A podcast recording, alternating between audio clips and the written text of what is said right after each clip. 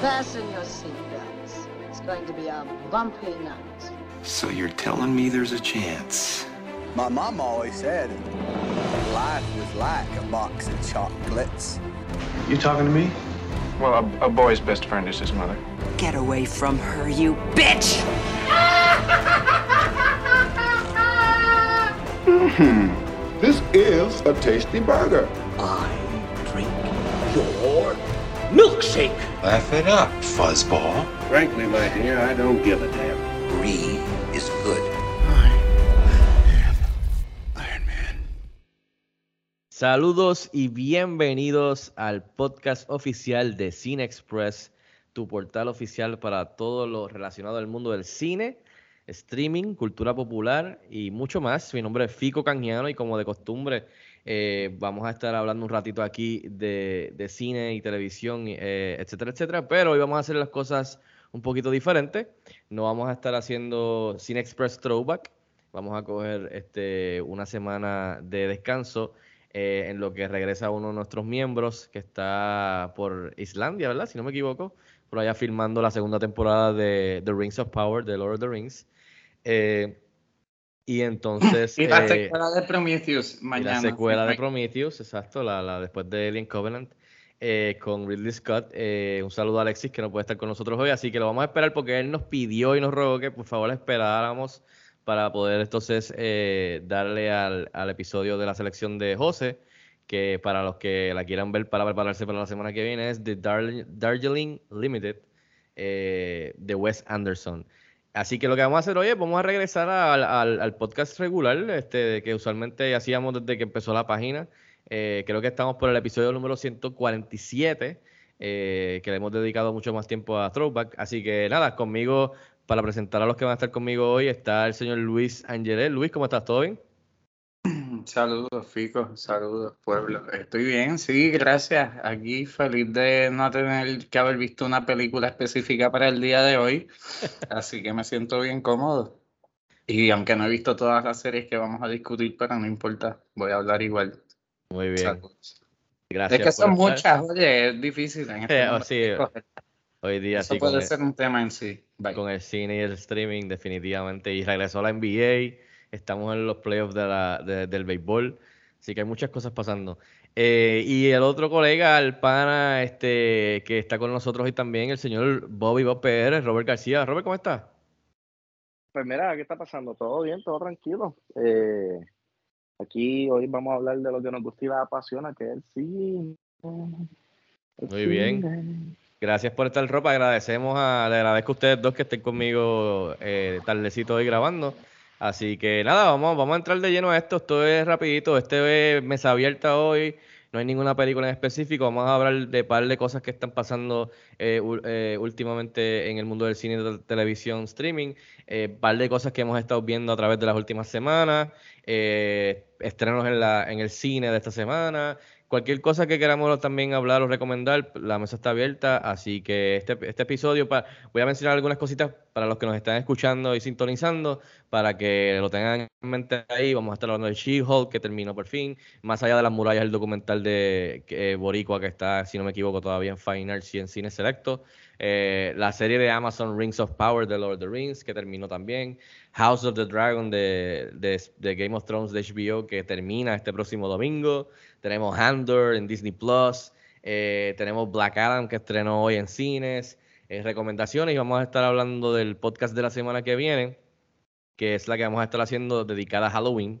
eh, El episodio, episodio de Throwback, en donde pues vamos a hacer un sondeo con ustedes para que ustedes escojan qué película vamos a estar viendo para la semana que viene. Y después entonces caemos en la selección de José, que les mencioné que era Darjeeling Limited de Wes Anderson. Así que nada, no sigo hablando, vamos a empezar. Mesa abierta, muchachos.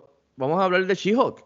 She-Hulk, yo sé que no sé si Luis la terminó, porque Luis es el que es el, es el fan número uno de Marvel por muchos años. Él creo que es primo lejano, ter- tercero de Kevin Feige. Ya, Eh, este político de hoy, muy bien. Entonces, eh, no sé qué te pareció, lo terminaste, yo lo terminé, yo creo que eh, Rob también lo termi- la terminó la serie, eh, terminó la semana pasada, si no me equivoco. ¿Qué tal te pareció? ¿Te gustó? ¿Cómo la ves en el ranking de las series que hemos tenido desde que comenzó con WandaVision? Háblame de She-Hulk, Luis, porque yo sé que tú eres su fan número uno. Y después de ahí, pues Rob entra. Sí, no, como, como yo les digo siempre, esta es la mejor serie del año desde, desde ¿cuál fue? Desde Miss Marvel, ¿verdad? Fue la anterior. Sí, Desde la Miss mejor Marvel, serie sí. del año desde Miss Marvel, ciertamente. Eh, o sea, era algo diferente, no era lo que la gente esperaba y eso está bien. Eh, ya yo me divertí mucho. eh, yo la recomiendo a todo el mundo, son nueve episodios, es ligero, eh, hay risas, hay menos violencia de la que uno espera, pero eso está bien también porque, o sea, Marvel lleva cuántos años, no pueden hacer todo violencia, espera que hagan películas que sean romances solamente, eso va a ser una cosa loca. Eh, ellos intentan meter los pies en otros géneros porque pues hay que variarlos y, y, y yo, yo se las doy por este intento ciertamente. Eh, no sé, ¿tienes preguntas específicas? ¿Qué sé yo sobre el final? El final a fuego, en verdad, yo no tengo ningún problema. Está medio loco, hay que, o sea, en el marco amplio del mundo de Marvel, pero, pero está Yo bien. creo, yo creo que, yo creo que yo creo que podemos entrar en spoilers, así que spoiler eh, alert por si acaso, de vamos a estar hablando de esta serie en donde están ahora mismo como terminaron, así que No, esto ya se acabó hace como dos semanas. así cualquier cosa, denle pausa y, y vuelvan a escucharnos después de que lo hayan visto, pero ahora mismo, pues, Rob, ¿qué te pareció? ¿Estás de acuerdo con Luis? ¿No te gustó mucho? ¿Sí te gustó? ¿Qué, ¿Cómo la sientes entre medio de todas las series de Marvel? Con- comparado con el cine, eh, ¿qué, qué- qué te pareció She-Hulk? Ah, it was okay. No, para nada eh, innovador, para nada especial, para nada tienes que salir corriendo a verla. Yo creo que puedes darle fast forward a la par de episodios y, y no tienes que ver los nueve. Se pueden seleccionar, yo creo que como, cuatro o cinco episodios que estuvieron cool, estuvieron chéveres. Este, la, oye, eso sí, la, la muchacha le metió, como hijo, no me sé el nombre de ella. Eh, está buena ella, está bonita, pero no me acuerdo el nombre. Este, Tatiana Maslany. eh, Tatiana Basliani. Ella, ella hizo buen trabajo. Este, creo que lo más que me gustó de la serie fue el humor, el humor y, y el cómo rompían el fourth wall. Estuvo funny cada vez que lo hacían y se fueron bien al garete. Este, con ese final de ella rompiendo el fourth wall y se metió en Disney Plus y después se metió en las oficinas de, de Marvel y después se puso a hablar con Kevin. Perdón, todavía estoy pasando el, el fucking catarro. Este, Somano, estuvo, estuvo ok. Pienso que de las series que han salido este año de Disney Plus de Marvel, creo que Moon Knight ha sido mi, mi favorita del momento. Eh, Somano, siento que fue una introducción al personaje y, y ahora a esperar, esperar a ver a dónde vemos de nuevo a She-Hulk. Eh, para mí, para mí, mi, mi pensar es que la vamos a ver en Capitán América 4. ¿Tú crees que vamos a verla en Captain America 4? Aunque en el episodio le dijeron que iba para el cine y ella dijo, ¿de verdad? Y ella dijo, no. Así que tú Ah, crees no, que yo creo que, que o sea, están jodiendo, vacilando, pero- estaban vacilando. Sí, sí. Ella, ella va a salir en. Más vale, porque yo creo que ella definitivamente es una actriz que, que tiene mucho talento y es worthy de que tengan en la pantalla grande, definitivamente. Ah, no, claro, claro. Película per se, ¿no?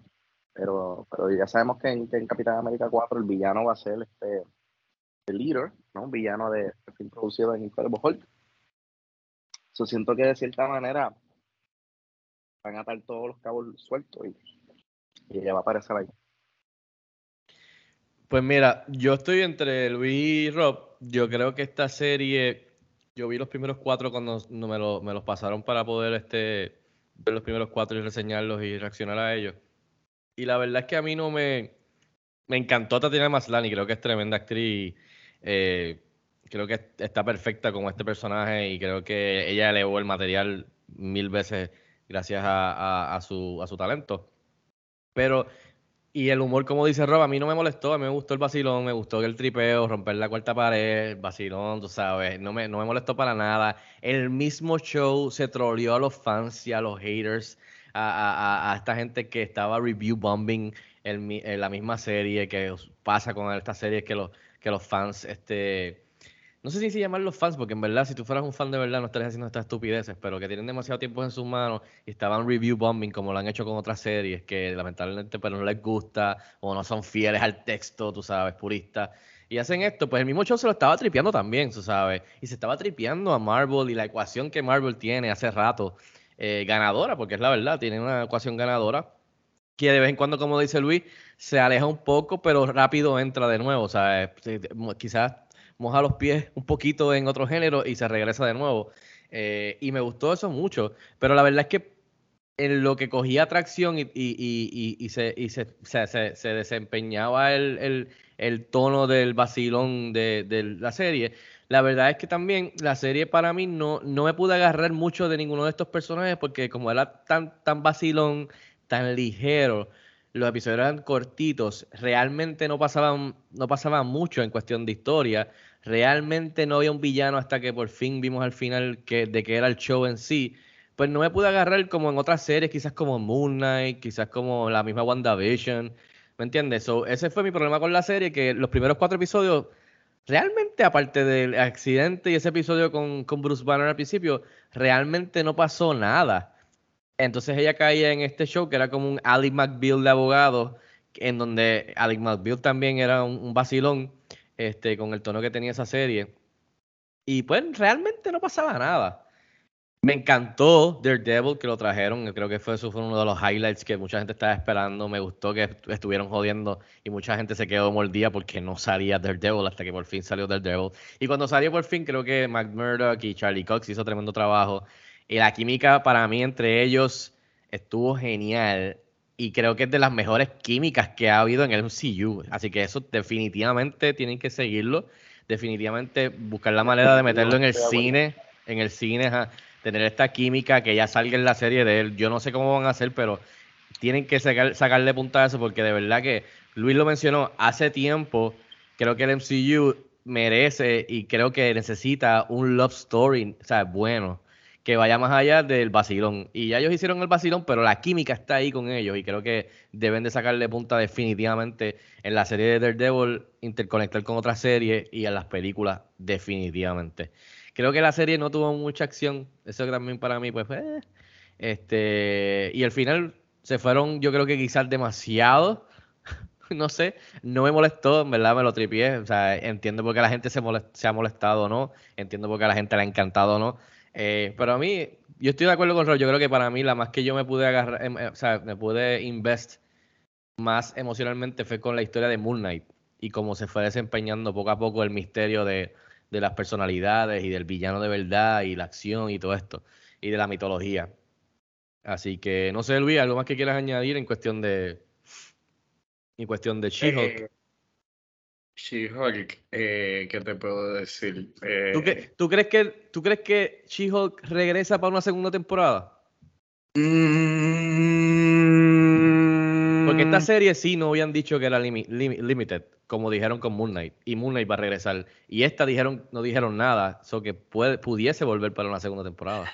Pudiese volver porque Disney Plus siempre va a necesitar contenido a largo plazo, pero pues quizás en cinco años o algo así, no, no algo bien inmediato y, y ya ahí tirando para fases futuras, qué sé yo, algo así. Puede que no vuelva inmediatamente, de seguro.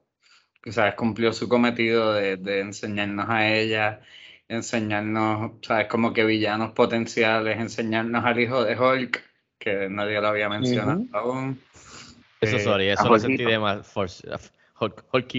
Eso lo sentí bien forzado. Ah, by the way, este es mi hijo. Ok.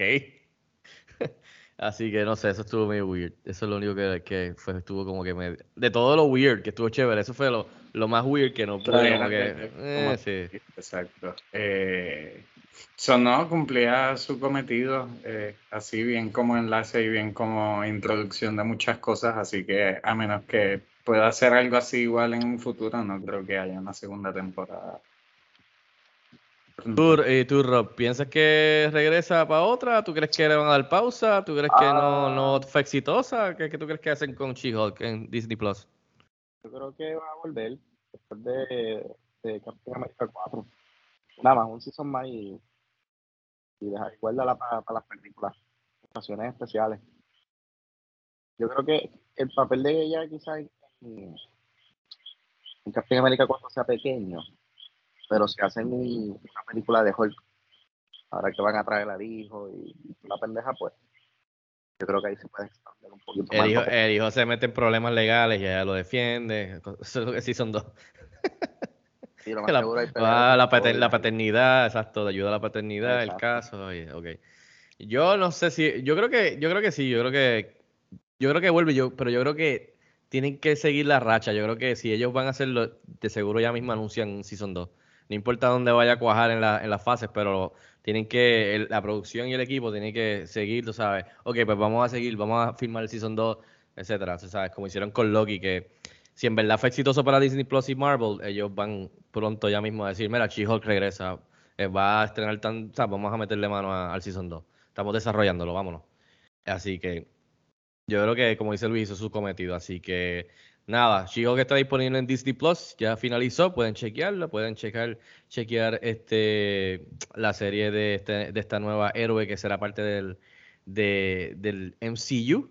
Así que nada, si quieres, vamos entonces ahora a un sitio lejano, eh, la Tierra eh, Media, eh, hace miles y miles y miles de años. Vámonos con Rings of Power, la serie de The Lord of the Rings, la serie más cara en la fase del universo, bueno, en verdad de la Tierra y de la media Tierra también, eh, de, de Lord of the Rings, The Rings of Power. Esto es una precuela, digamos, a todo lo que vino de The Hobbit y todo lo que vino con The Lord of the Rings en cuestión de texto original de Tolkien y también, obviamente, las, pues, las películas de Peter Jackson que, que hicieron después. Así que esto es miles y miles de años antes, en donde está situado en la segunda edad de, de Middle Earth.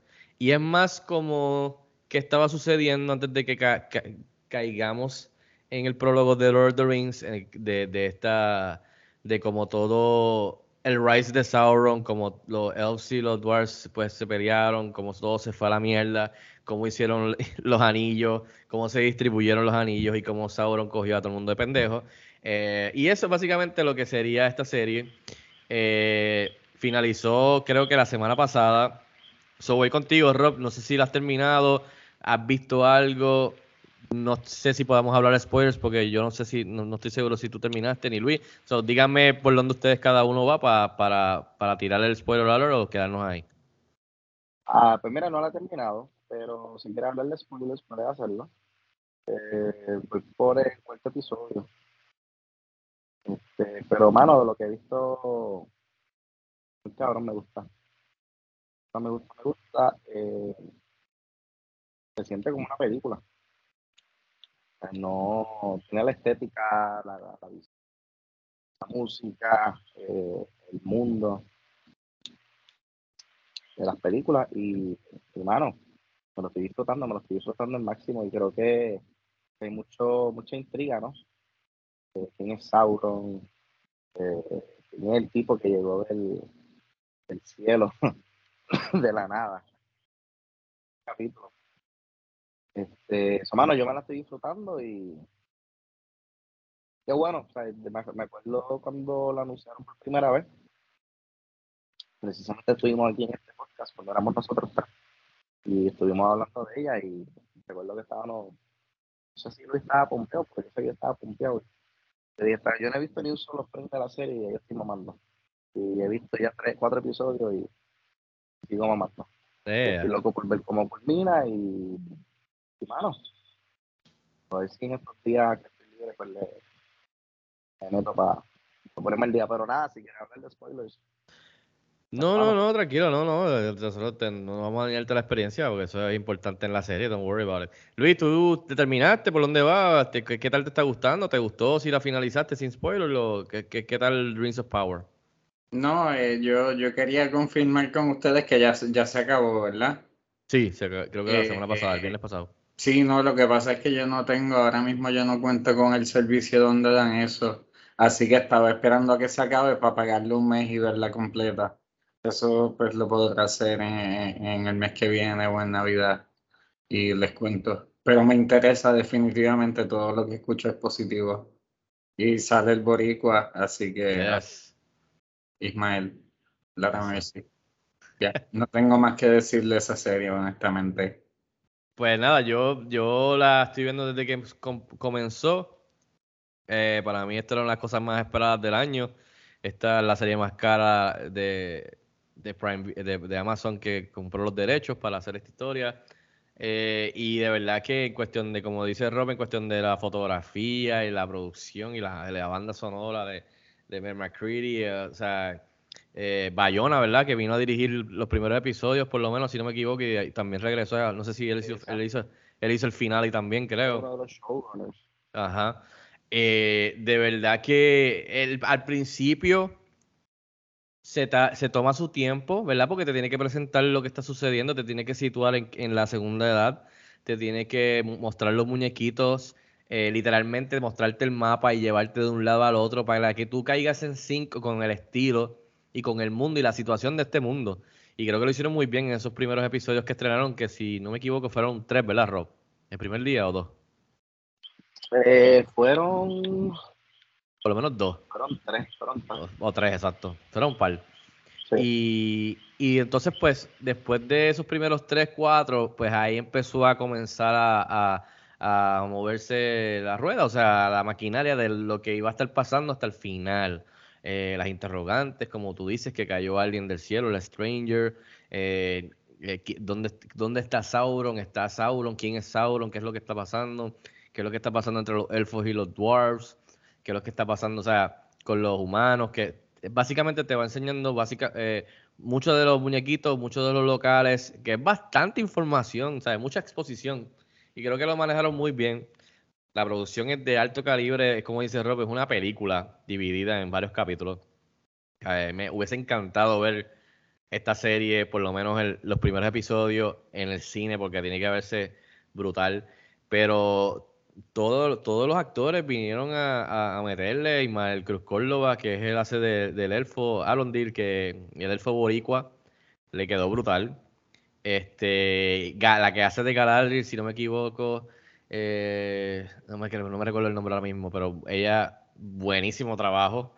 Eh, y eso es lo que me gusta, que además de tener un montón de personajes nuevos, tenemos personajes que ya conocemos ah, de la tercera edad, o sea, de las películas de Peter Jackson, por ejemplo. Aquí por lo menos hay un montón de personajes nuevos, pero vemos a Elrond, que es jovencito. Vemos a Galadriel, jovencita, que después terminan y puedes hacer una conexión en su arco a través de esta serie, como terminan después y los ves en las películas de Peter Jackson. Lo que me gustó también de esta serie, para ir para la próxima serie, es que esta serie vive súper bien entre medio del, del texto de Tolkien y en las películas de Peter Jackson y su visión. O sea, que, que puedes sentir que es bien Tolkien, pero a la misma vez, en cuestión de lo visual, la música y los tiros de cámara, y se siente que puede empatar y puede coexistir con lo de Peter Jackson. Eh, así que eso me gustó y creo que lo hicieron muy bien. No voy a hablar de spoilers, pero el episodio, un, capítulo que básicamente fue pura acción de, de principio a fin, creo que es el sexto. Así que prepárate, Rob. Eh, y está buenísima la acción, o sea, las cosas que pasan, muchos callbacks, referencias a las cosas que uno sabe ya si es fan, a otros personajes, a otras situaciones, a otros locales, que como fan uno hace, uh, nice, porque estás, está, básicamente es como las precuelas de Star Wars, estás viendo cómo fue que, ah, ok, así terminó este sitio, así fue que terminó este personaje, así que fue que se hicieron los anillos, por esto fue que se hicieron, ah, ok, so estás viendo el backstory, podríamos decir que a la serie, a las películas de Peter Jackson, so eso está cool, lo que yo terminé la serie y, estaba, ya estoy loco por ver la próxima, vamos a tener que esperar un rato y, y ya estoy pompeado por ver las películas de Peter Jackson, incluyendo la, la trilogía de Hobbit y la trilogía de, de, Lord of the Rings.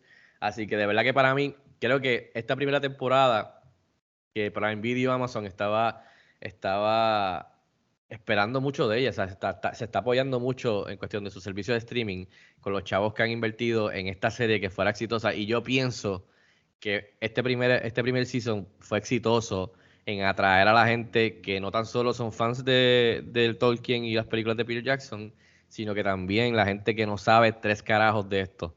Y creo que, que, que, los números que yo he visto hasta ahora que han reportado, o sea, estuvieron bien, o sea, buenísimos.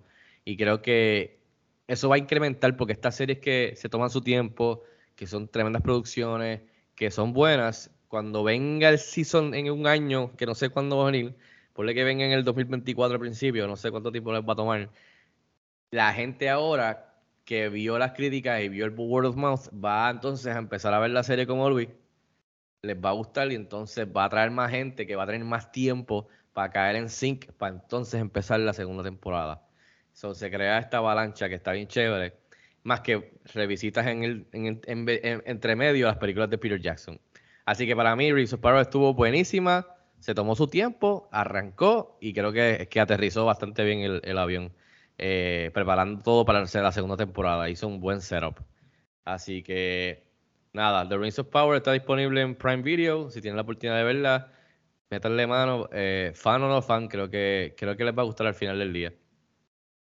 Vámonos con House of the Dragon, muchachos. La están viendo, HBO, el spin-off de Game of Thrones, que nos dejó un sabor un poco amargo ese final, esa última temporada forzada y, eh, no sé, Luis, ¿la estás viendo? ¿No la están viendo? Rob, ¿qué, qué, qué tal House of the Dragon? Que es varios años antes de lo que pasó en Game of Thrones, por supuesto, y está enfocada en la casa Targaryen, que obviamente pues sabemos que esta familia, esta, esta, esta casa que está apoyada de dragones, ellos dominan dos dragones, tienen varios dragones, y es ver como ver esta casa en su apogeo y ver cómo todo se va a la mierda para entonces caer en Game of Thrones. Así que no sé, Rob, ¿has visto? Luis, ¿qué tal? Este House of the Dragon.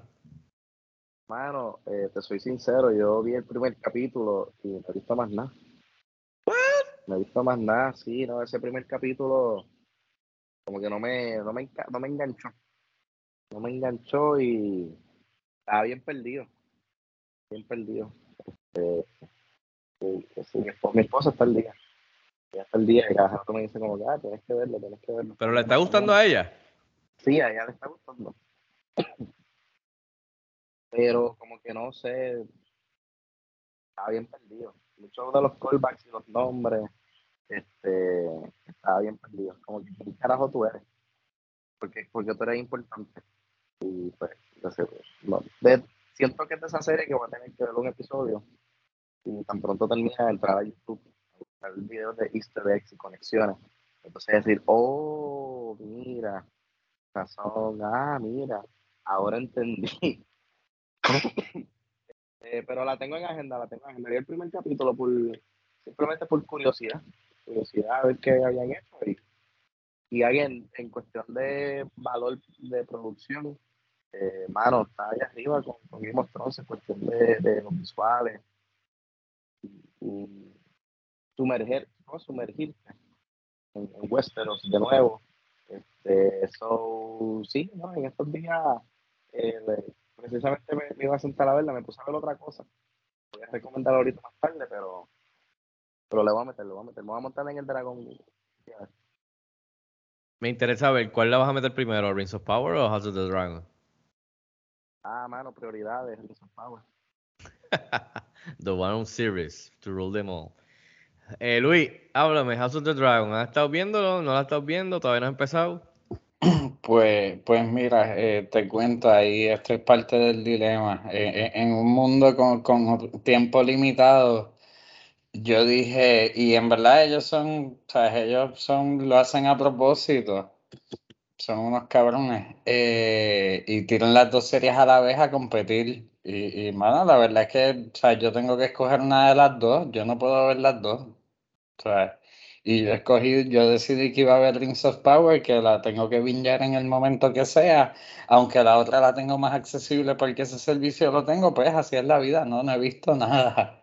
Decisiones. No he visto absolutamente nada porque decidí que, que no la puedo ver, que, que, voy a ver la de la de los la de los elfos. Pero te eh, interesa eh, verla. Del 1 al 10 bien poco porque yo no vi Game of Thrones, así que, ah, y okay, sé okay. que no, sabes, hablé con mil personas y vi videos que me convencieron de que no tengo que saber nada para ver este, y quizás eso hasta me ayuda y la veo distinto que Rob, que está buscando hacerle conexiones que, con cosas que conoce ya, o sea, quizás estar con una mente abierta es bueno, Pero he escuchado cosas buenas, he escuchado que, que sí, como que después, como tú, o sea, según tú dijiste, después del final, del final desastroso, la última temporada divisiva, que es la palabra que nos gusta ahora, la última temporada divisiva eh, de- del show original, que aquí como que al principio habían cogido las raíces un poco, habían retomado a lo que ellos habían empezado y que a la gente le gustaba eso. También he escuchado un comentario de que son huele bichos con dragones, pero pues, ¿sabes qué te digo? Cada cual para los gustos. He escuchado de todo, pero esto es explícito, eso tiene la E, se supone que se puede.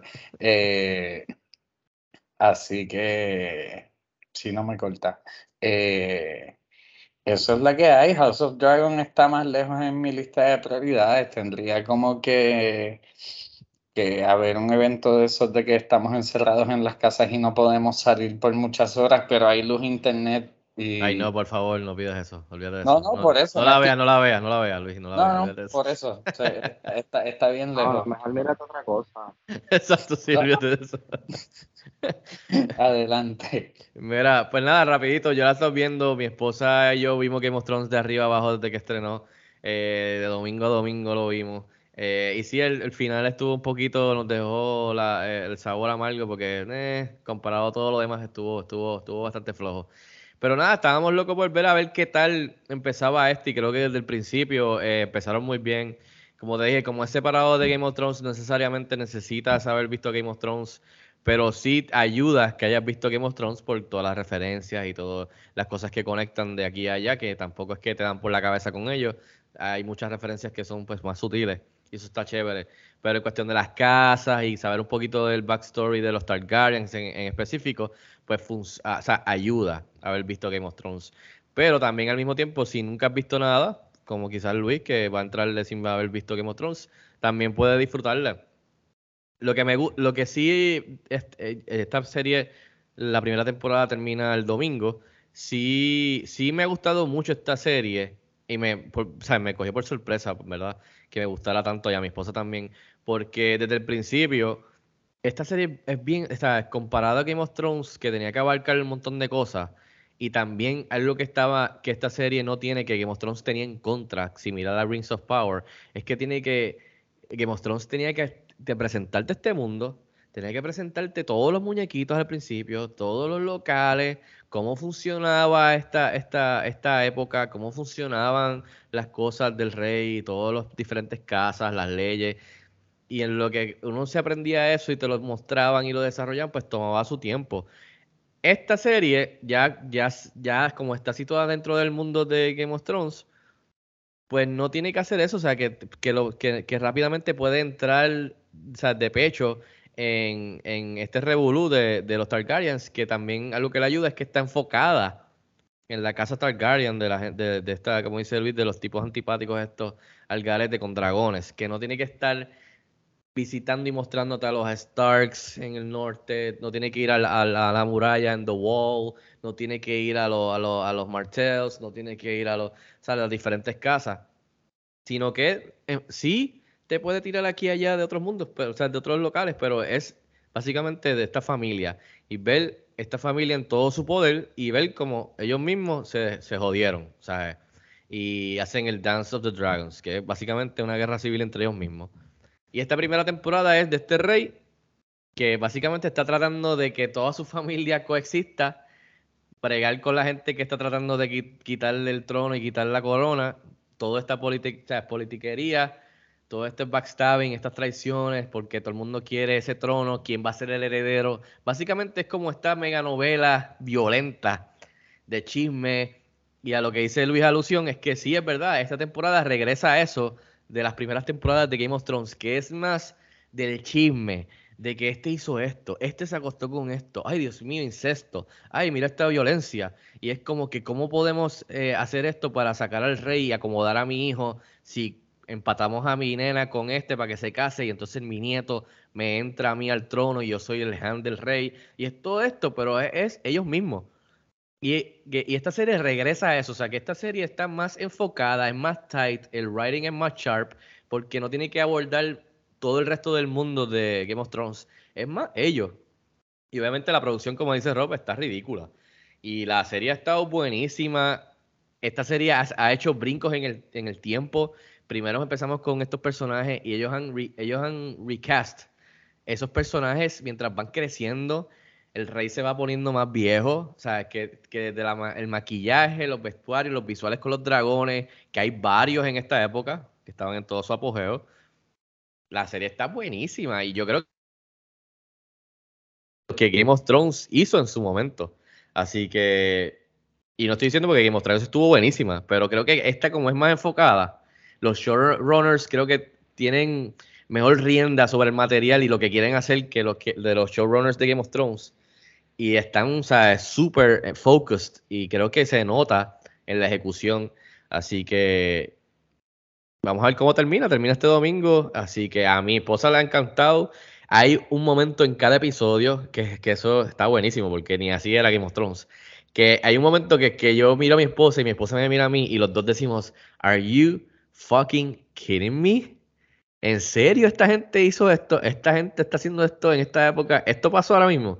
So, eso mantiene que la serie sea interesante, te mantiene sin tú tener una idea hacia dónde van. Hay muchos reviews, muchos, muchos twists and turns, muchas traiciones y mucha matanza. eh, y mucho incesto también, lamentablemente. Así que, no sé, Rob, métale, métale, Luis, cuando puedan, métale, regardless de Game of Thrones, porque en verdad está, está bien bueno, en verdad, y se va poniendo mejor. Está en agenda, está en agenda. Así que nada, le voy a meter mano. Te pregunto, Fico, eh, si tú tuvieras que recomendar, o sea, si existiese más gente como yo en el mundo que solo puede escoger una de las dos series y tú, sabes, estuvieses en la obligación, eh, el futuro de la humanidad depende de que tú respondas esto. oh Eh, ¿tú, ¿Cuál de las dos tú recomendarías? Bueno, en tu caso, en tu caso, creo que la No, decisión, no es mi caso. en tu caso que tienes el servicio, creo que debe- deberías meterle, deberías estar metiéndole. Y cuando entonces termine esa, entonces vas y brincas a la otra. Olvídate de, de que cuál tiene más preferencia por gustos. Yo creo que aprovecha el servicio y métale mano. Y entonces después brincas el charco y, te vas al otro servicio y ves Greens of Power. Pero son dos, son dos cosas diferentes. Y, y, claro, lo que tú mencionaste que se estaban, estaban compitiendo. Y algo que me gustó que Rings of Power hizo fue que ellos adelantaron tres episodios para que entonces des- descuadrar, porque antes estaban que iban a correr a la par y los finales eran juntos. Te ibas a tener el final y del viernes el Rings of Power y el domingo. ¿Y qué pasa? Pues mucho, mucho de lo que iba a pasar es que se iban a estar cancelando entre Water Cooler Moments y Word of Mouse de- del boss cada semana, pues como se iban, como que se iban a cancelar. So, por lo menos adelantar tres episodios y dejar que el otro vaya uno a uno. Entonces, este terminar antes que la semana antes que termine Rings of Power, eh, the Dragon ahora el domingo, creo que eh, fue bien inteligente de Prime Video y beneficioso para las dos series. O sea, porque vas a cancelarte? Si, o sea, y con eso, estamos viviendo un momento súper brutal para los fans de, de- de- de la fantasía. Mano, tiene fucking She-Hulk, tiene Rings of Power, tiene eh, House of the Dragon, tiene Andor de Star Wars, o sea, tiene un montón de series de sci-fi, de fantasía que están o sea, muy buenas en producción. Así que yo pienso que, que la gente debe estar, dejar de quejarse. o sea, estamos viviendo una época súper nítida. Este, así que yo, Tuli, a- aprovecho el servicio ahora, veo House of the Dragon y después veo Rings of Power. Este, seguimos, muchachos. Vámonos para el mundo, para una galaxia lejana. Eh, Rob, ¿has estado viendo Andor? No. Come tenido- on, eh, man. estoy, estoy- estoy- estoy en una etapa de la vida que estoy como dije, que el tiempo es limitado y eh, obviamente pues eh, el, el- sí, hecho, si, te- si tú me preguntas si estoy al día en Cocomelon o en Mickey Mouse Funhouse, ahí sí, de hecho podemos estar todo el podcast hablando. Pero no, mano, no, no he tenido, no he tenido break, no he tenido break, este y lo que pasa es que mi, mi esposa quiere que ella eh, quiere que, que los Que dos nos espere, podamos yo sé, sentar yo a verla. Entonces cuando nos sentamos a ver algo, vemos lo que no debemos estar viendo. Nos ponemos a ver Halloween, nos ponemos a ver Mr. Popper's, eh, Mr. Hopper's Phone en Netflix. Eh, entonces yo tengo break para ver una serie solo y me pongo a ver The Watchers. So, yeah, las prioridades no están eh, determinadas en cuestión de la serie y, y me da mucho estrés porque veo todo lo que me estoy perdiendo y Tranquilo, tranquilo. y necesito, necesito unas vacaciones como de tres semanas, en donde en esas tres semanas por lo menos una se la pueda dedicar al streaming. Pero no, no he visto nada. Y como te digo que no, no he visto nada, es que no he visto nada, no he visto ni spoilers ni nada de las redes. Pero sí he, he leído ¿verdad? de mucha gente que está diciendo que, que es lo mejor de Star Wars eh, en Disney Plus, que es lo mejor de Star Wars que han hecho desde que Disney compró, compró a Star Wars, a Lucasfilms, este que ya lo tengo en agenda también. ¿Y tú, Luis? ¿Estás viéndolo? ¿Tampoco lo has empezado? ¿Qué está pasando con Andor?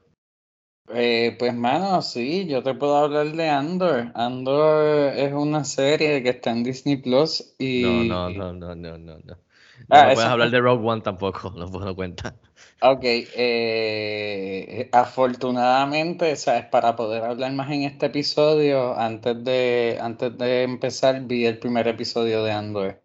Nice. Así que tengo que decir que estoy ya a bordo y, y como está bastante adelante, pues eso es lo próximo que voy a ver hasta que se termine.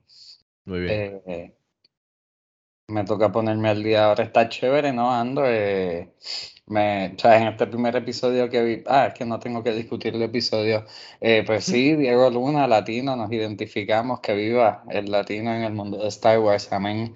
Eh, y espero que pasen muchas cosas divertidas y que tengan que ver y que haya muchos Easter eggs y cosas divertidas en el proceso. Eh, so far, so good un episodio. Pero pues de nuevo es un episodio. Mm. Aunque lo de los flashbacks, en verdad, como que yo espero que se que culmine pronto. Ya. Bye. Pues nada, yo, yo quiero entrar a cosas que ustedes han visto, así que rápido, Andor. Para mí, lo de Rob lo dijo, para mí, poco a poco, cada episodio se va poniendo mejor. Eh, la producción está buenísima, eh, los visuales, la música, todo, las actuaciones de Diego Luna, Adrián Arjona, etcétera, etcétera. Skarsgård está genial en esta serie, la actriz que hace de Mon Mothma, no me recuerdo el nombre ahora, pero también buenísima, todo el elenco buenísimo. Eh, es más un slow burn, es más de política, es de espionaje, es un Star Wars para adultos. Es un Star Wars en la vena de Rogue One. Eh, ver los comienzos de, de- de la rebelión, que después pues, vemos en las películas de Star Wars, vimos en Rogue One, vemos el personaje de Andor. ¿Cómo terminó? Ya sabemos. Estamos viéndolo al principio, estaba bien lejos de pensar o estar eh, eh, involucrado o, pensar en nada de la rebelión en, de, ¿sabes? en serio. Él estaba, o por su lado buscando las de él. So, ese arco está buenísimo y, han buscado la manera de sacarle más al personaje de Cashan, de Cashan Andor que como lo vimos en empezando Rogue One. Eh, pues es eso, es una, es una serie que no tiene lightsabers, no se toca nada de la fuerza, no hay easter eggs como Luis dice, como en otras series que hay un montón de easter eggs, no hay referencias casi, es bastante, o sea, es, es- es simple, pero al mismo tiempo complejo en cuestión de el mundo de la, e- es, es una serie que es callejera, o sea, tú estás en el ground viendo la opresión del imperio a nivel de cómo entraban a estos, a estos mundos y a estos locales eh, y se corría todo y la gente que estaba, ¿sabes? Eh, que estaba pisándole al imperio, o sea, en cuestión del business, de la política, eh, de, de todo, de todas las áreas. Eh, entonces tú estás viendo como estos, esta, esta, esta red de rebeldes poco a poco se va formando y lo vas viendo poco a poco. O sea, la serie se, se toca, el diálogo está genial. Eh, así que nada, no voy a decir mucho, no voy a decir spoilers. La serie está buenísima. Estoy de acuerdo que esto es lo mejor que han hecho de Star Wars en una serie de live action. Eh, a mí me encanta Mando, pero esta serie está, o sea, en cuestión de, de la producción y el guion, está mucho mejor que Mandalorian, eh, hasta en su mejor momento. Así que, y eso para mí es mucho decir, porque a mí me encanta Mando. Eh, pero sí, por encima de Obi-Wan, por encima de Boba Fett, o sea, está ahí arriba con, con, lo mejor que ha hecho Star Wars, como dice Rob, desde que, desde que compró Disney este, a Star Wars. Así que creo que ahora mismo van por el episodio 7. Similar al 6 de Rings of Power, el sexto está buenísimo. Este, creo que ha sido el mejor hasta ahora. Pero todos han sido muy buenos y hay diferentes arcos, porque la serie, además de darte a Cashan Andor, y a varios que están del lado de los buenos, te también te presenta personajes y los arcos de ellos del lado del imperio. Eh, varios, o algunos unos oficiales, otros oficiales acá, y tú estás viendo cómo, cómo va, los dos bandos van reaccionando uno al otro en, lo que va sucediendo en la serie. Así que eh, está bueno. O sea, véanlas cuando tengan, tengan un break, véanla, creo que les va a gustar un montón. Eh, pero sí, es más Star Wars para adultos, que a mí me gusta mucho. Rogue One me encanta, pero es más en esa vena, es más en la calle, es más espionaje, es más, tú sabes, no hay lightsabers, no hay force, no hay nada de esto, no hay legacy characters, bla, bla, bla. es, el, más el mundo de Rogue One. Así que nada, vamos. Estoy, Luis, eh, Rob mencionó algo que estaba viendo. Quiero tocarlo rápido para después ir con Luis y, y un documental que vimos. Es Rob, The Watcher. Me dijiste que, que el tiempo que has tenido le has metido a The Watcher. No sé si lo terminaste. Esto es una serie que estrenó la semana pasada. Que estrenó la semana pasada en Netflix, que es este con Naomi Watts y Bobby Cannavale, basada en una historia real. Eh, yo vi el primer episodio, el segundo, y me pareció que estaba chévere, me pareció bien creepy. Especialmente basado en hechos reales. So, ¿por dónde va? ¿Y lo recomiendas? ¿Qué tal te está gustando? Eh, mano, sí, he visto los primeros cuatro episodios, creo que tiene siete, ocho. Eh, está en Netflix, como mencionaste. Y, mano, eh, yo siempre tiendo para esta temporada de Halloween, pues, ver algo de miedo, ¿no? Y, mano, eh, a veces las películas y las series que más miedo causan no son las que tienen que ver con demonios, no son las que tienen que ver con zombies, son las que tienen que ver con, con, con, con humanos y yo creo que es lo, eh, eh, es lo que hace que la serie eh, se cautive, porque además de ser una historia verídica, es un misterio. Y, mano, no, no, tiene que aparecer un espectro, no tiene que aparecer un, un, vampiro, un zombie para, para, crear tensión, para crear miedo. Y eso es lo que Ryan Murphy, maestro de American Horror Story, ha realizado con esta serie. Y es, la intriga, es la intriga de saber qué está pasando, eh, quién está enviando, para el que no sepa, eh, una familia que se muda. Exacto, un contexto, y, reciben, contexto. Y reciben una, empiezan a recibir unas cartas en el correo eh, de una persona que se identifica como el Watcher, una persona que lo está observando, y no es el Watcher de cultura secuencial, por si acaso, una persona que lo está observando y él se se sabe todos los nombres y se sabe las rutinas y se sabe lo que tú haces, lo que no haces. Entonces, lo que lo hace creepy es que eh, los vecinos que tienen alrededor la familia. el garete. Eh, Entonces, aparte de que sabe todas esas cosas. Okay. Sí, además, además de ellos recibir las cartas, ellos tienen que lidiar con vecinos que no son los mejores vecinos del mundo y que cada vecino que ellos se encuentran eh, es un sospechoso, básicamente. Es un sospechoso, exactamente. Y poco a poco te van dando backstory de la familia, de los vecinos. Eh, el último episodio que vi, no sé si Fico lo vio, cuando te dan el backstory de la familia que vivió antes. ¿No ya, pues tiene, no he visto ese episodio, tiene que estar bien creepy ese episodio. Ese episodio está al garete, al garete. Eh, creo, creo que la serie en sí sobrepasó en, en, en número a la de Dahmer, que llevaba semanas primer lugar. Y esta ahora la suplantó como primer lugar en, Netflix, como que de popularidad.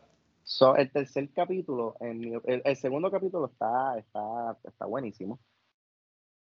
pero el tercer capítulo, cuando te, te, te, dan el backstory de la familia que vivió antes y qué pasó con esa familia que vivió antes, Mano, vete para el carajo. Yo estaba, yo, yo, yo, yo, veo esta serie de día, yo no, yo no soy pendejo, yo no veo esto de noche. yo, a mí me gusta dormir por las noches. Este, y estaba cagado de día. Eh, Eso ya yo le dije a decir que vamos a comprar cámaras de seguridad. Vamos a, a tener seguridad porque Yo creo que sería mejor quitar el buzón porque entonces así no recibe las cartas. ¿Verdad? Exacto, exacto. Sí. En mi worst So, yo, case yo scenario. creo que eh, eh, lo que lo hace Kitty es lo que te dije, que es una serie donde el, el- lo que te causa miedo, que te causa ansiedad son humanos, y a eso suma el hecho de que una historia verídica, que pasó de verdad, eh, está bien cabrón. So, The Watcher, en Netflix. Muy bien, muy bien. Voy con Luis entonces. Luis, todos nosotros, perdón, que todo el grupo tuvo la oportunidad de ver este documental que Ah, ha no ido vamos muy... a hablar de, de- de la última temporada de Handmaid's Tale. No, bueno, si tú quieres la viste, la has estado viendo. Esa serie No, yo no no. la he visto nada, para nada, ninguna temporada. Esa sí que yo estoy de No, cero. pero sé que, sé que existe una temporada nueva, eso es todo. Ya, ahí. No, pero Ah. vamos a hablar, vamos a hablar del documental. sí, sí, sí, tira para adelante. Más allá de las murallas, este documental este, estrenó hace unas semanas en, en Cines Selectos y en Fine Arts. Es un documental puertorriqueño dirigido por Marian Pérez Riera, que fue la misma directora del documental de Rita Moreno. Eh, y está escrito por Jorge González Díaz y Kisha Tiquina Burgos. Y está narrada por Ismael Cruz Córdoba, que hablamos del ya el boricua eh, elfo en la serie de Rings of Power.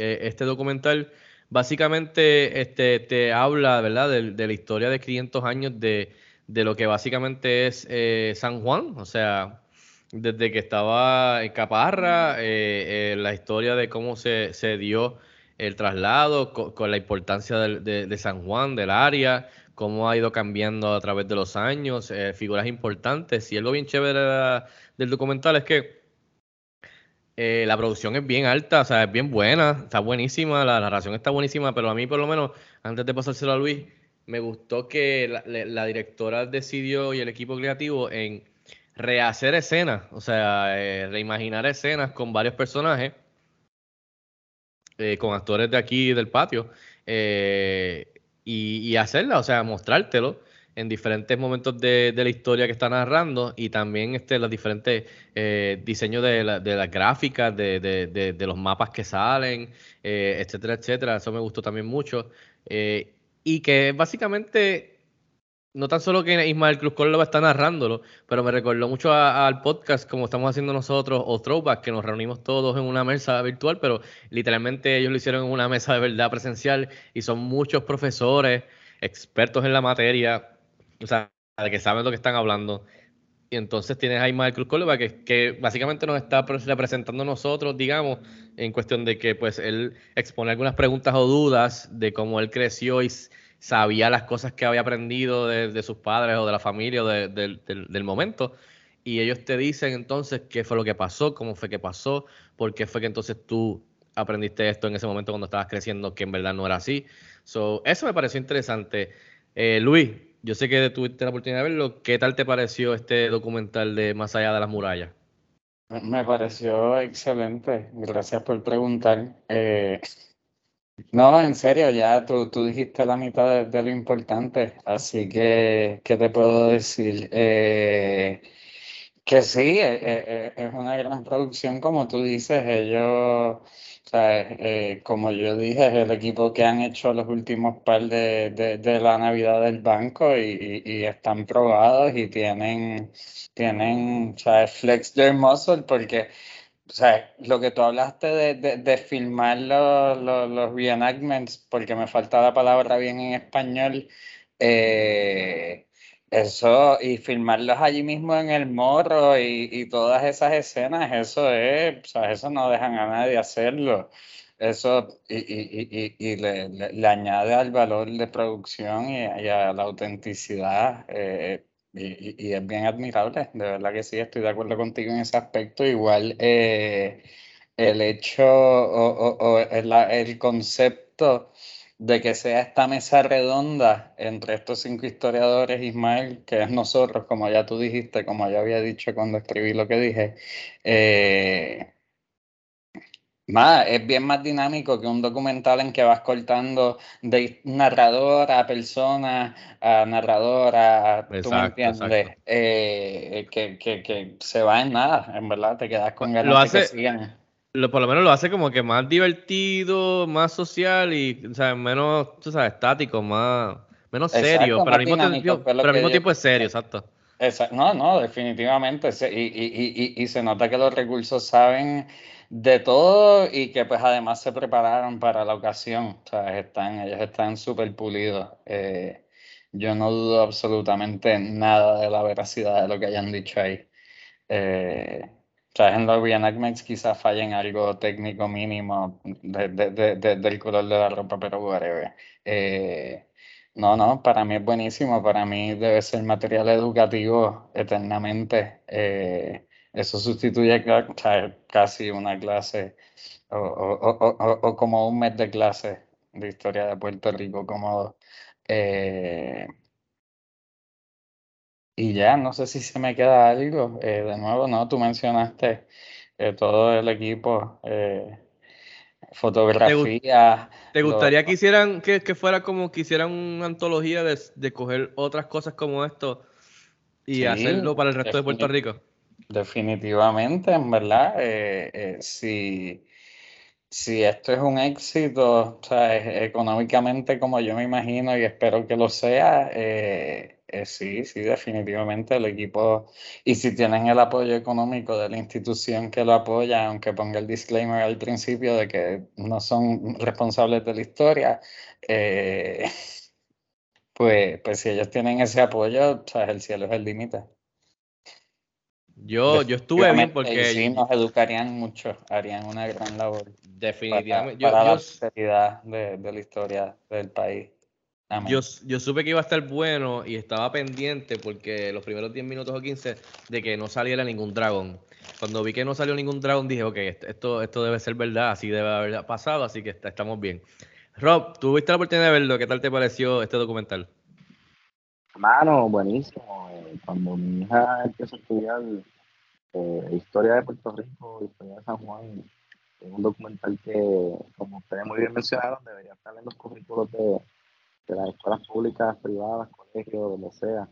Eh, porque mucho, mucho de lo que se, la palabra, se, se estudia y se presenta en el documental son cosas que cuando nosotros estábamos en la escuela pensábamos que la verdad, pensábamos que de cierta manera pues la historia corrió de esa manera y pues aquí 20, casi 25 años después pues me están diciendo eh, no, eso no sucedió así, eso sucedió de esta manera.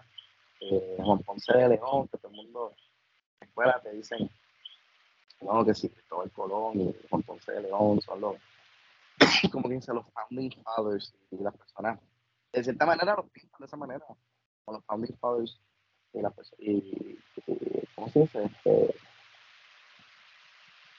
nombres importantes en la historia de Puerto Rico y pues, descubrimos en el documental que, que ah, Juan Ponce León era un huele bicho, como de seguro lo eran todos los españoles que llegaron. so, mano, me gusta, me gusta que, eh, que fueron a los lugares donde sucedieron estas cosas. Me encanta que filmaron en esos lugares, me encanta que a, a mí me encanta la historia y, y es de ese tipo de documental que tú lo ves y tú dices, coño, eh, me gustaría, he visitado el morro mil veces, me gustaría visitarlo de nuevo. O he, he visitado este sitio mil veces, el Museo de Caparra, yo un sitio que yo nunca, le paso por el lado todos los días, pero nunca he pasado, no sé si ni siquiera uno puede entrar y mirar. Este, pero está muy bien producido y, y me, me gusta esa idea de, de que si tienen, tienen la base y tienen el apoyo, que cojan otros temas, otros temas que han impactado y han eh, forjado la historia de, de Puerto Rico y que lo analicen, que descarten eh, mitos o leyendas que quizás eh, se nos instruya a, temprana edad en la escuela que, pasó de esa manera. Y, hermano, yo creo que como dice Luis, cielo es el límite y, es un documental que, que deberían presentar más a menudo. De verdad que uno de los mejores documentales que he visto en Puerto Rico y rompe la norma, como ustedes dicen, eso de, del narrador y tú nunca ves al narrador y te muestran fotos viejas. Aquí pues te mezclan todas las fotos viejas con el round table, con los reenactments. So, yeah, puros al, al, al, al, equipo técnico de, de este documental que, que lo hicieron muy bien. Muy bien, Rob. Así que ya lo saben, que si no me equivoco, todavía está en cines selectos y está corriendo en Fine Arts, si no me equivoco. Eh, así que estoy de acuerdo que, de que debe ser, debe ser educación obligatoria para las próximas generaciones, definitivamente de acuerdo con ustedes dos. Así que esperemos que sea exitoso y que vengan mucho más de, esos, de ese tipo de documentales sobre la, la historia real de muchas de estas cosas que, que, aprendimos nosotros, por lo menos en la escuela de Puerto Rico. Quiero, no sé si quieran recomendar algo quizás que estén o viendo, leyendo, escuchando, jugando, lo que ustedes quieran, que no necesariamente sea cine o televisión. Eh, no sé, muchachos, Rob, a Luis, antes de ir cerrando este episodio, para entonces hablarles un poquito del episodio de Halloween de Throwback, para eh, decir las diferentes selecciones de cada uno, para hacer un sondeo. Algo que quieran recomendar que están viendo, haciendo, no sé. Ah, yo puedo recomendar cambiar pañales, una Bueno, puedes recomendar que me dijiste, el cual yo no sé, yo crecí con esto, pero me lo mencionaste en estos días, de que aparentemente hay un Toys R Us en Puerto Rico o algo similar, porque yo no sabía de esto. Se lo puedes recomendar a los que nos estén escuchando. Yo tampoco sabía de esto, esto me lo, me lo comentó mi hermana, que aparece un post de la nada en Facebook, como que, oh, by the way, abrió Toys R Us en Macy's, y como que, ¿cómo? Perdón, y sí, en el tercer nivel de, de Macy's, eh, al lado de está la ropa de bebé, abrieron un mini Toys Obviamente no tiene la magia que tenía entrar a un Toys eh, a la época de los 90, cuando yo me criaba, que eso, entrar a Toys era, wow, era parte de, de, las navidades para mí. Eh, y tuve la oportunidad de llevar a mi, a mi, nena y, y, mano, no te puedo negar que, me dio un poco de nostalgia, ¿no? porque ya ella está entrando en esa etapa donde ya ella reconoce y, y ve los juguetes y, tira la mano, como que yo quiero eso. Eh, y esta semana tuvieron un montón de actividades súper nenes y eh, en cuestión de, eh, está bastante variado, tiene, tenemos una selección. Tienen su selección, su área de Star Wars, tienen su área de Lego. Eh, tenían una área cuando tú entrabas dedicada a Wakanda Forever, de Black Panther, tenían juguetes de lucha libre, tienen un pasillo completo dedicado a juguetes Feature Price de, de, las primeras etapas de, de un niño, para que, para que vayan aprendiendo. Eh, mano, eh, estuvo cool, sí. Y ahora que viene la época navideña, que a veces, pues, yo no sé, sé que pues, ha evolucionado la manera en que se compran juguetes para las navidades. Ahora, como está Amazon, uno pues lo pide. Pero si quieres, si quieres revivir lo que era entrar a un Toy Store y, y tener todo ahí tangible, físico en el momento, y llevar a los nenes para que y quizás nunca pudieron, son de una generación un poquito más eh, adelantada que no tuvieron esa oportunidad que nosotros tuvimos. Eh, recuerdo Fico llegó ahí, la, ¿te acuerdas? A los, a los Star Wars Nights, que era a la medianoche. Y a la medianoche te en la tienda y estaban todos los juguetes nuevos de Star Wars. Definitivamente. o ese tipo de cosas, si, la, si las inculcan en este nuevo renacer, si se puede decir, Toys R para una nueva generación, pues hermano, está súper cool. Eh, ellos no me están pagando este comercial, tampoco me interesa que me paguen, pero tercer nivel de Macy's, Toys R es la que hay. Muy bien, ya lo saben. Este, Luis, antes de ir cerrando, ¿algo que quieras recomendar o está, está, está, está estamos bien ya? Eh, no, o sea, estamos bien. Si tú quieres que estemos bien, eh, ¿cuánto? Déjame mirar. Nada, estamos bien. Eh, yo qué sé yo, lo poco que he visto, aparte de, ¿sabes? Desde que se eliminó Atlanta, eh, he visto un poco de la serie que se llama Welcome to Wrexham, que es del equipo de soccer que compró Ryan Reynolds y, y, y, y Rob eh, Always Sunny. No, él es, Rob de Always Sunny es el importante para mí. El pana es ese Deadpool, ese es el pana.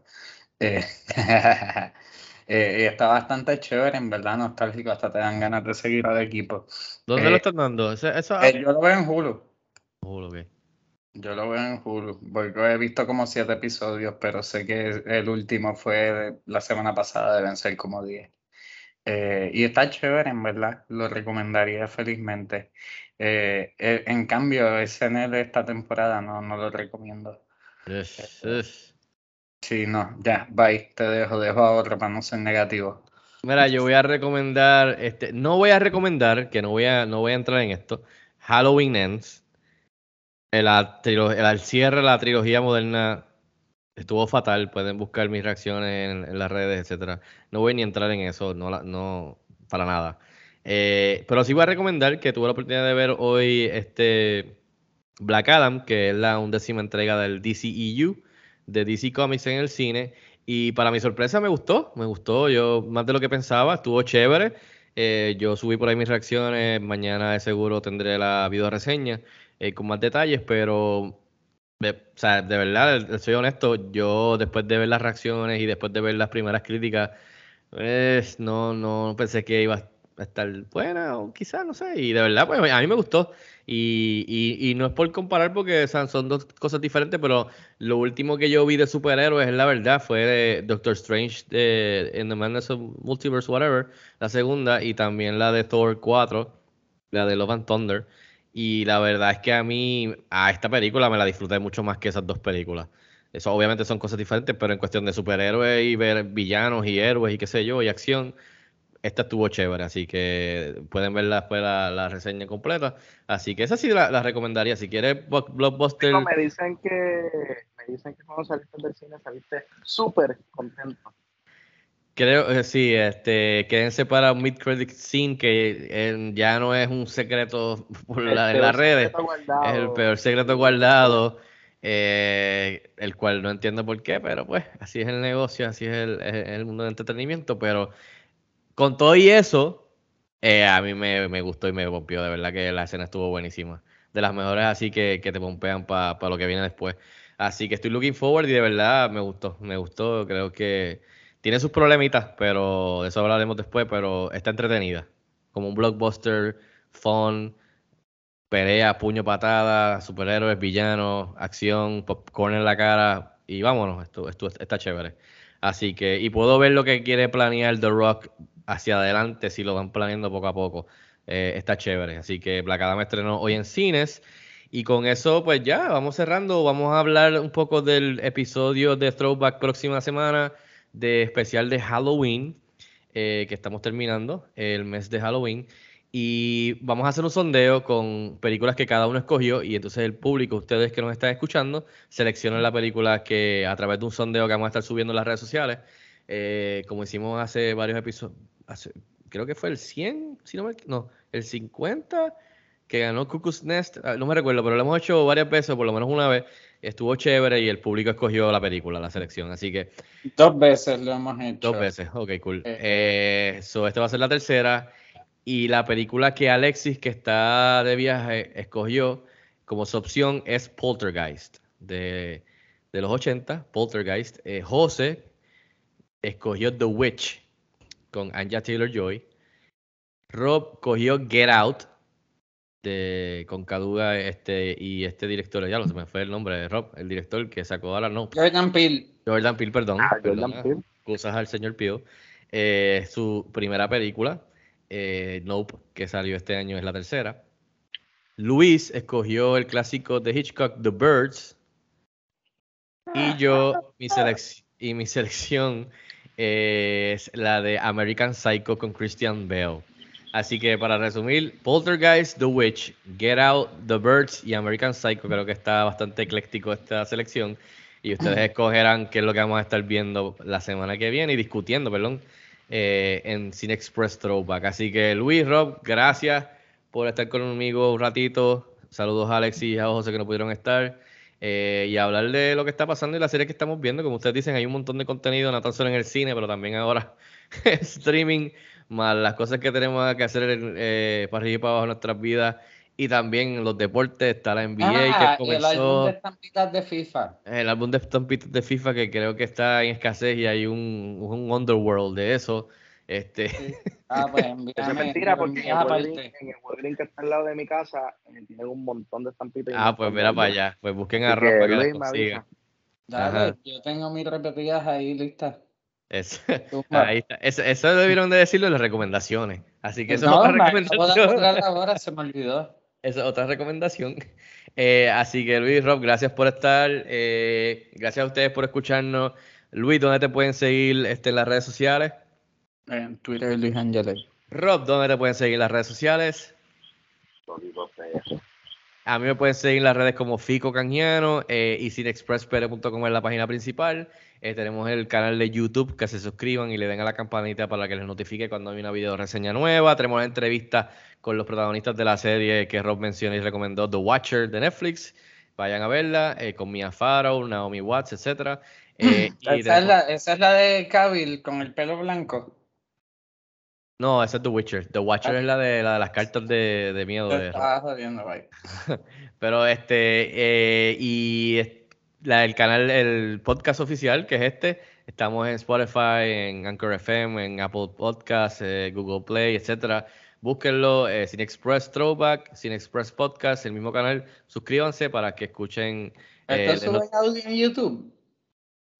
no, sí, yo creo que sí, podemos subirlo en YouTube. Este, así que está Ah, disponible. no sé si estas cosas suben en audio. No, no, no, no suben automática, tengo que yo subirlo a Ah. YouTube.